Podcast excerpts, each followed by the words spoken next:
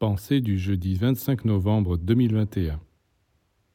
Quand un homme méchant, criminel, se nourrit, comment se fait-il que cette nourriture qui est divine, puisqu'elle a été donnée par le Créateur, ne le rende pas meilleur? C'est qu'il a transformé les aliments en sa propre nature. Tandis qu'un initié qui mange la même nourriture la transforme en lumière, en amour, en bonté. Tout dépend donc de l'état de l'homme qui mange. Les gens méchants ne sont pas améliorés par la nourriture qu'ils absorbent, ils deviennent même encore plus méchants. Et ceux qui sont bons deviennent meilleurs en mangeant. C'est une loi. Chaque créature assimile les aliments à sa propre substance et les transforme.